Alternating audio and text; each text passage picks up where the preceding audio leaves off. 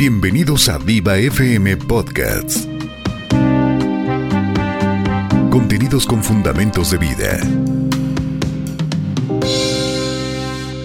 Hola, muy buenas tardes, el Señor te bendiga. Estamos tan contentos de que estés con nosotros y te invito a que juntos oremos al Señor para seguir con nuestro tema, ¿cómo puedo evitar caer en un pozo de desesperación?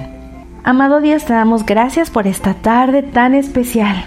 Gracias porque estás con nosotros y toda esta mañana y toda esta tarde, Señor, hemos podido sentir tu presencia. Gracias, Señor, porque nos haces ver tu poder a través de toda la creación, de todo lo que vemos y de que podemos respirar y de que tenemos una familia, de que tenemos trabajo, que tenemos alimento, que hemos tenido un sueño tranquilo, que hemos tenido salud y aquellos que están enfermos, pues que tú los has mantenido bien, Señor, hasta aquí. Podemos ver tu mano de poder y tus bendiciones tan hermosas en nuestra vida, Señor. Yo te ruego, Señor, que sigas estando con nosotros y que animes nuestro corazón a seguir caminando fielmente en tus caminos, Señor. Y que podamos, Señor, testificar de lo que tú haces con nosotros a aquellos corazones que aún no te conocen. Gracias, Señor, por este medio por el cual podemos llegar hasta muchos corazones, Señor. Y te pedimos, Señor, que tu palabra llegue, Señor, como un bálsamo en cada uno del corazón que lo necesita. En nombre de Jesús te agradecemos todo. Amén. Bueno, en nuestro programa pasado estuvimos hablando un poquito de Jonás, pero vamos a seguir la historia. Estábamos hablando cómo Jonás estaba cayendo en ese pozo de desesperación y que una de las cosas que estaba experimentando era la decepción. Hoy vamos a ver algunos otros puntos que tenemos que estar muy alertas para no caer en ese pozo de la desesperación. Tenemos que evitarlo. Entonces, para evitar ir por caminos eh, que nos pueden ocasionar algún problema, es decir, si no veo un letrero donde dice que hay un camino donde hay una bajada muy prolongada, o que hay nieve, o que hay hielo, o que hay este ah, donde pasa arena, tolvaneras, entonces todas esas cosas me pueden ah, perjudicar porque tal vez mi camino se vuelva un poquito peligroso, ¿no? Entonces en el caminar diario de nuestra vida, también hay algunos señalamientos en los cuales nos previenen ciertas cosas o nos evitan ciertas cosas y en el, en el momento en que tomamos en cuenta ese señalamiento, obedecemos las reglas, entonces podemos evitarnos caer en situaciones de peligro. ¿Qué quiero decir con todo esto? Que la desesperación puede ser evitada. Que caer en ese pozo de desesperación lo podemos evitar y si ya estamos ahí, podemos salir de ese pozo. ¿Sí? Entonces es importante que pongamos atención en este momento de, crisis es muy fácil que a través de las noticias de internet, de televisión o de las redes sociales, eh, nos digan noticias que nos hagan desesperarnos o nos hagan desalentarnos. Y entonces podemos deprimirnos de tal manera que nuestro corazón se, se entristezca tanto y lleguemos a tomar decisiones que afecten nuestra vida o afecten a los que amamos. Por eso es importante que tengamos muy en cuenta estas señales para no caer en ese pozo de la desesperación. Y bueno, hoy continuaremos con eh, la vida de Jonás y vamos a ver cómo también entró un poquito de duda y de desánimo en el corazón de Jonás, que es una de las cosas que tenemos que evitar para no caer en ese pozo de la desesperación. Vamos a leer el capítulo 2 de Jonás y, vamos a reflexionar sobre él. Dice la palabra de Dios en el nombre del Padre, del Hijo y del Espíritu Santo. Entonces oró Jonás a Jehová su Dios desde el vientre del pez y dijo, Invoqué en mi angustia a Jehová y él me oyó desde el seno del Seol clamé y mi voz oíste. Me echaste a lo profundo de en medio de los mares y me rodeó la corriente. Todas tus ondas y tus olas pasaron sobre mí. Entonces dije, desechado soy delante de tus ojos, mas aún veré tu santo templo. Las aguas me rodearon hasta el alma, rodeéme todo el abismo. El alga se enredó en mi cabeza. Descendí a los cimientos del monte. La tierra echó sus cerrojos sobre mí para siempre. Mas tú sacaste mi vida de la sepultura, oh Jehová, Dios mío. Cuando mi alma desfallecía en mí, me acordé de Jehová y mi oración llegó hasta ti en tu santo templo. Los que siguieron vanidades ilusorias, sus misericordia abandonan. Mas yo con voz de alabanza te ofreceré sacrificio, pagaré lo, lo que prometí. La salvación es de Jehová. Y mandó Jehová al pez y vomitó a Jonás en tierra. En este capítulo 2 vemos a un Jonás agradecido a un Jonás que em, expresa unas palabras de, de gratitud por lo que había recibido de parte de Dios, de cómo se había encontrado angustiado, afligido en ese lugar profundo también porque estaba dentro de este gran pez que Dios había preparado para em, hacer recapacitar a Jonás de las cosas que había hecho. Y ahí mientras está todo ese tiempo que dura, Jonás, esos tres días y esas tres noches dentro de este gran pez, él invoca al Señor y hace esta oración. Y Dios también manda al pez para que vomite a Jonás eh, en tierra, en tierra firme. Pero quiero que reflexionemos juntos. ¿Alguna vez ha sentido que su vida es un desastre? Si un barco no cuenta con una ancla cuando atraviesa por una tormenta, puede voltearse y golpear contra las rocas. De la misma manera, si no contamos con un ancla en nuestras vidas, una tempestad así puede llevarnos a la ruina. Si está viviendo sin depositar su confianza y seguridad en el Señor, se afila a un desastre, sintiéndose solo, fuera de lugar e infeliz.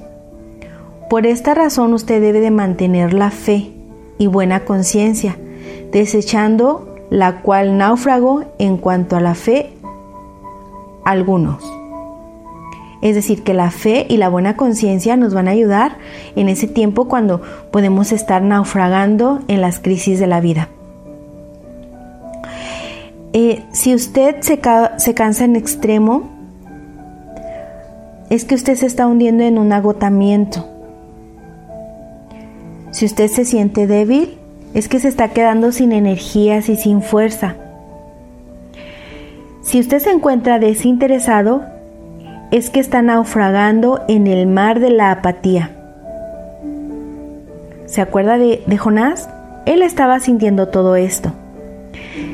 Si usted se siente derrotado, es que usted tal vez está experimentando el dolor por el fracaso si, usted, si usted se siente disgustado, es porque tal vez usted ha estado de negativo y de pesimista en cuanto a los asuntos de la vida.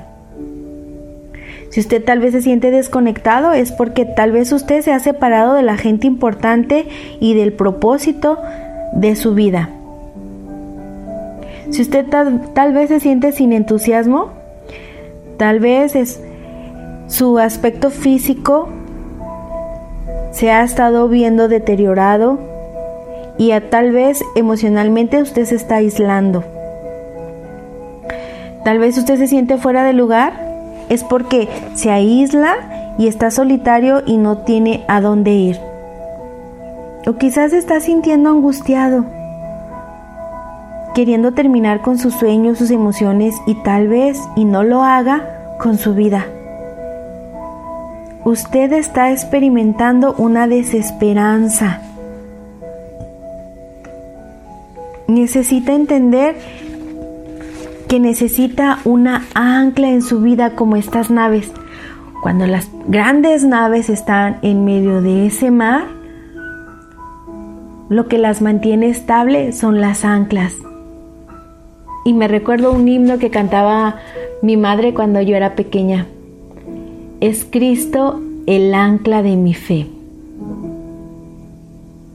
Necesitas entender que necesitas buscar esa ancla de la esperanza. Y vamos a seguir un poquito con Jonás, pero solamente como referencia a dónde puedes encontrar esta ancla.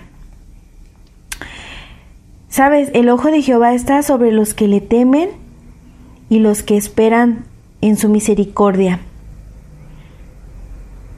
Nosotros tenemos que entender que hay situaciones en nuestra vida que nos van a hacer sentir tal vez enojados o desilusionados o decepcionados. Pero si nosotros obedecemos al Señor y permanecemos en obediencia, vamos a tener eh, una victoria. Pero mira lo que le pasó a Jonás. Jonás obedeció por un tiempo, pero luego su corazón se volvió a llenar de descontento contra sus enemigos y volvió a tener esa desesperación. Leamos el capítulo 3. Vino palabra de Jehová por segunda vez a Jonás diciendo, Levántate y ve a Nínive, a aquella gran ciudad, y proclama en ella el mensaje que yo te diré. Y se levantó Jonás y fue a Nínive, conforme a la palabra de Jehová. Y era Nínive ciudad grande en extremo de tres días de camino. Y comenzó Jonás a entrar por la ciudad camino de un día, y predicaba diciendo, De aquí a cuarenta días Nínive será destruida. Y los hombres de Nínive creyeron a Dios, y proclamaron ayuno, y se vistieron de silicio desde el mayor hasta el menor de ellos. Y llegó la noticia hasta el rey de Nínive, y se levantó de su silla, se despojó de sus vestidos, y se cubrió de silicio, y se sentó sobre ceniza. E hizo proclamar y anunciar en Nínive por mandato del rey y de sus grandes diciendo, Hombres y animales, bueyes y ovejas, no gusten cosa alguna, no se den de alimento ni beban agua, sino cúbranse de silicio hombres y animales y clamen a Dios fuertemente, y conviértase cada uno de su mal camino, de la rapiña que hay en sus manos. ¿Quién sabe si volverá y se arrepentirá Dios y se apartará del ardor de su ira y no pereceremos.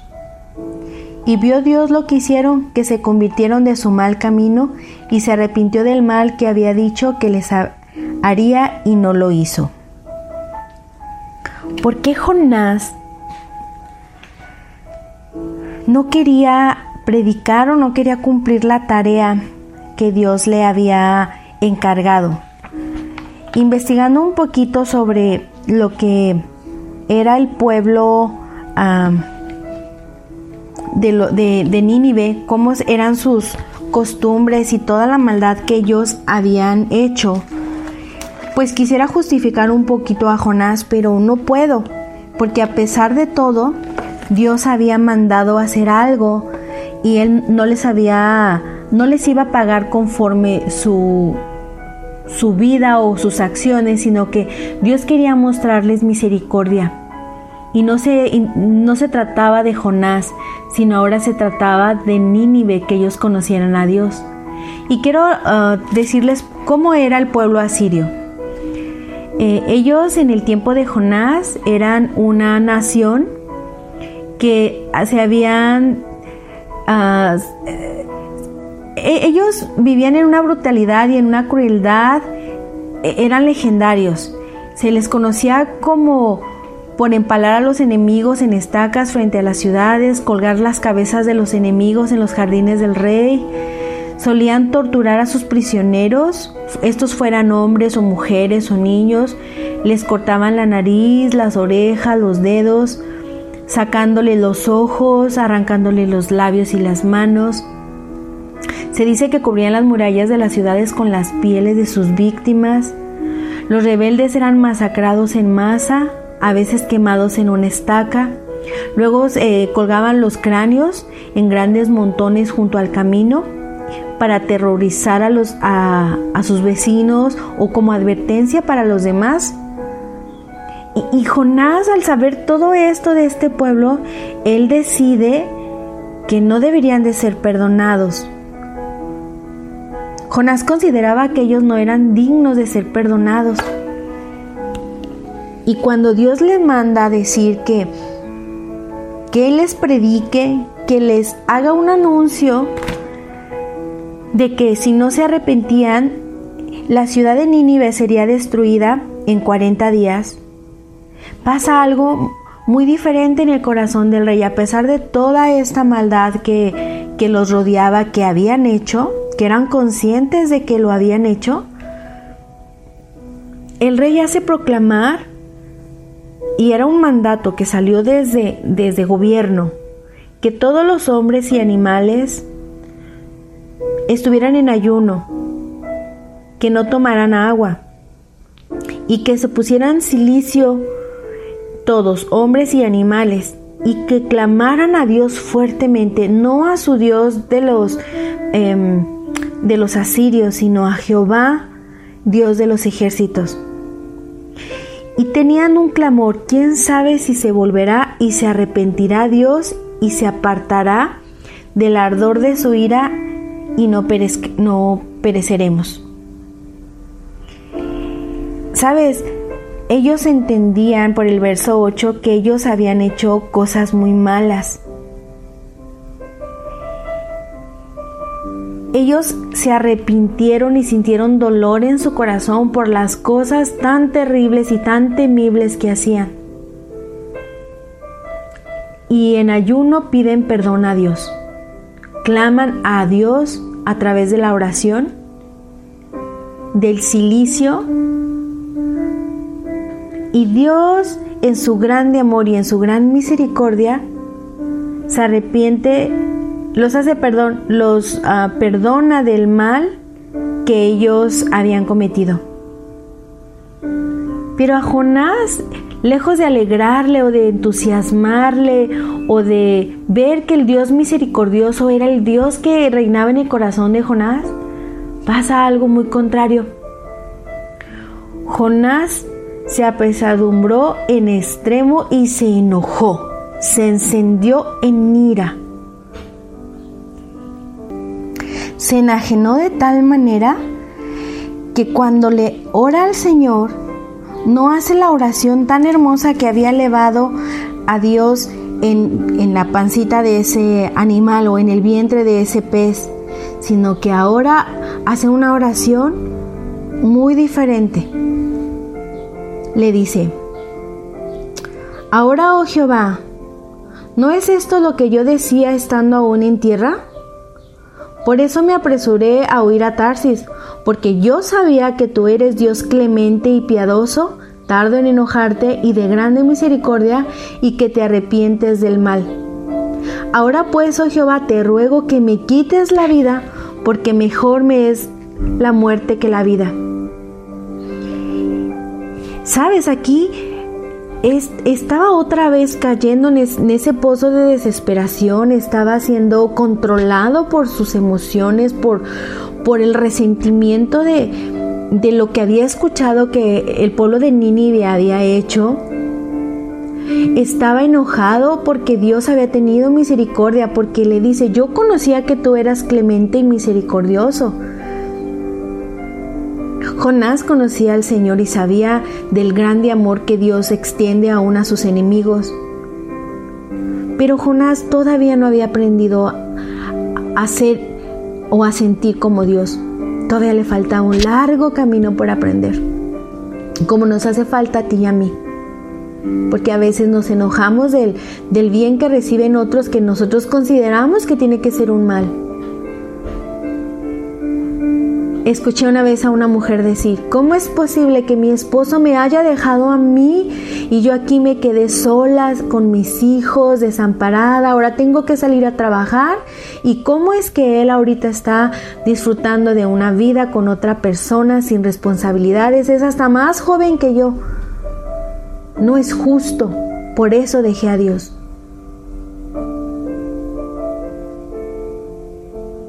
¿Sabes? A veces las situaciones cuando no las miramos con la óptica de Dios podemos ver que es un desastre y nos podemos hundir en ese pozo de desesperación. ¿Por qué Jonás seguía sintiendo eso? Y Dios le contesta de una manera tan tierna, ¿haces tú bien en enojarte tanto? Y dice su, palabra en el verso 5 del capítulo 4, y salió Jonás de la ciudad y acampó en el oriente de la ciudad y se hizo ahí una enramada y se sentó debajo de ella a la sombra hasta ver qué acontecería en la ciudad. Pero Dios, todavía teniendo misericordia tanto del pueblo de Nínive como de Jonás, Dios prepara una calabacera, la cual creció sobre Jonás para que le hiciera sombra sobre su cabeza y lo librase del malestar, y Jonás se alegró grandemente por la calabacera. Pero al venir el alba del día siguiente, Dios preparó un gusano, el cual hirió la calabacera y se secó. Y aconteció que al salir el sol, preparó Dios un recio viento solano, y el sol hirió a Jonás en la cabeza, y del calor se desmayaba y deseaba la muerte, diciendo, mejor sería para mí la muerte que la vida. Entonces dijo Dios a Jonás, ¿tanto te enojas por la calabacera? Y Jonás responde, mucho me enojo hasta la muerte.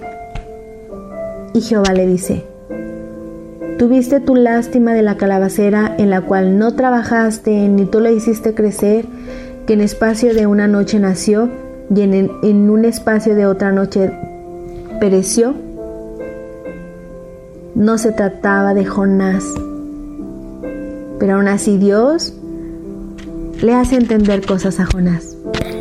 No tendré yo piedad de Nínive, aquella gran ciudad donde hay más de un cien, de 120 mil personas que no saben discernir entre su mano derecha y su mano izquierda, y muchos animales. ¿Sabes? Aquí Jonás se enoja por cosas que pues que no tenían tanta razón de ser, pero su necedad espiritual lo hacía y su inmadurez lo hicieron que se enojara. Pero Dios le muestra a través de estos tiempos cómo Dios quería eh, mostrarle también la misericordia a Jonás. Sabes, Dios trató tiernamente a Jonás como lo había hecho con Nínive y también como lo hace con nosotros. Dios pudo haber destruido a Jonás por su ira desafiante, por su mala actitud, su mal carácter, pero Dios optó por enseñarle una lección. Si tú y yo obedecemos la voluntad de Dios, Él nos guiará y nos guiará hacia un propósito eterno. Toda esta situación de Jonás, de que se enojó en gran extremo y de que la ira lo controló de tal manera que deseó morir y quería vengarse porque o quería ver que Dios consumiera Nínive y él quería estar en primera fila para ver cómo Nínive fuera destruida. Él estaba experimentando el estar enlodado en ese pozo de la desesperación, de la desesperanza. Él no tenía contentamiento. Él estaba desanimado, desilusionado. Estaba deprimido. Se sentía enojado de cómo el pueblo tan mal que se habían portado, ellos necesitaban ser fulminados de la faz de la tierra, más sin en cambio Dios muestra misericordia. Él estaba dividido y confundido con él mismo. Se había desasociado. Y estaba en desacuerdos con Dios y, estaba en discordia con Dios. Devastado por una profunda eh, desesperación que estaba anidándose de él. Pero Dios le muestra su amor. Dios le muestra el amor a Jonás y la misericordia y tiernamente lo trata. ¿Sabes?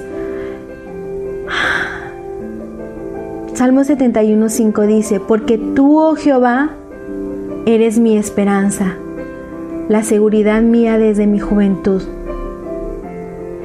Gozaos en la esperanza y sufridos en la tribulación, constantes en oración.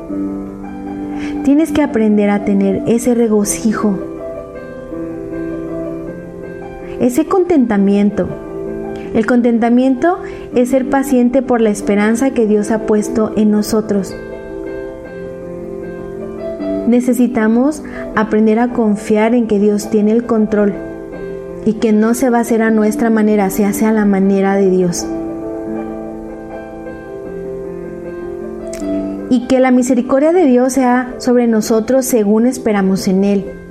Tenemos que tener el consuelo, tener ánimo por el amor inalterable que Dios nos demuestra cada día a través de su misericordia. Nosotros cuando estamos experimentando esto como Jonás, podemos hundirnos en ese pozo de la desesperación porque queremos que se hagan las cosas a nuestra manera, pero, ¿sabes? Tiene que ser a la manera de Dios. No es difícil ni complicado recuperar la esperanza en la vida. Lo que se requiere es un cambio de enfoque. El desafío es que dejemos de enfocarnos en la tormenta que vivimos y centrar nuestra esperanza en Dios. La fidelidad del Señor se convierte en el ancla segura fincada en su carácter. Por ello las promesas infalibles de Dios en cuanto a su palabra inmutable nos proveen esa estabilidad que necesitamos para nuestra vida. Porque yo sé los pensamientos que tengo acerca de vosotros, dice Jehová, pensamientos de paz y no de mal para daros el fin que esperáis. Los fracasos más terribles de nuestra vida no pueden obstaculizar la fidelidad de Dios para con nosotros. ¿Conoce la bondad genuina de Dios para usted? ¿Su inmensa misericordia? ¿Su compasión constante? ¿Su amor eterno? Sabe, Él será fiel para siempre. ¿Usted sabe experimentar una esperanza que lo mantenga bien anclado en medio de cualquier tormenta? Si no es así, le invito a que vea en la Biblia Lamentaciones 3:24. Repítase usted mismo, en Él esperaré. Deposite en la ancla más segura que es Dios su fe.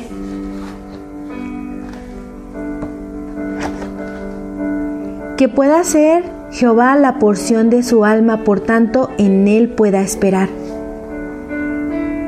Sabe, por la misericordia del Señor no hemos sido consumidos porque nunca han decaído sus misericordias. Nuevas son cada mañana. Grande es su fidelidad. Y bueno es Jehová a los que en él esperan, al alma que le busca. La vida con Cristo es una esperanza sin fin. Pero sin Cristo nos espera un fin sin esperanza. La Biblia nos dice que quienes confían en Jesús, Dios les prometió que siempre estaría con Él. Dios quiere que, aparte de esta vida, quiere pasar una eternidad con usted, a su lado, que usted viva con Él en esas moradas especiales que ha hecho para nosotros. La esperanza que tenemos en el Señor durará eternamente.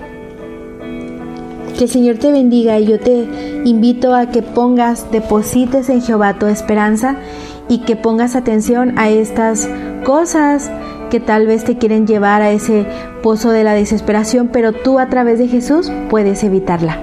Que el Señor te bendiga y nos vemos en el próximo programa. Bendiciones. Tu amor que mi alma redimió. La roca eterna que me da, base única durará, base única durará. Esto lo dice un himno. Su ancla es segura. Gracias por seguir a Viva FM Podcasts. Contenidos con fundamentos de vida.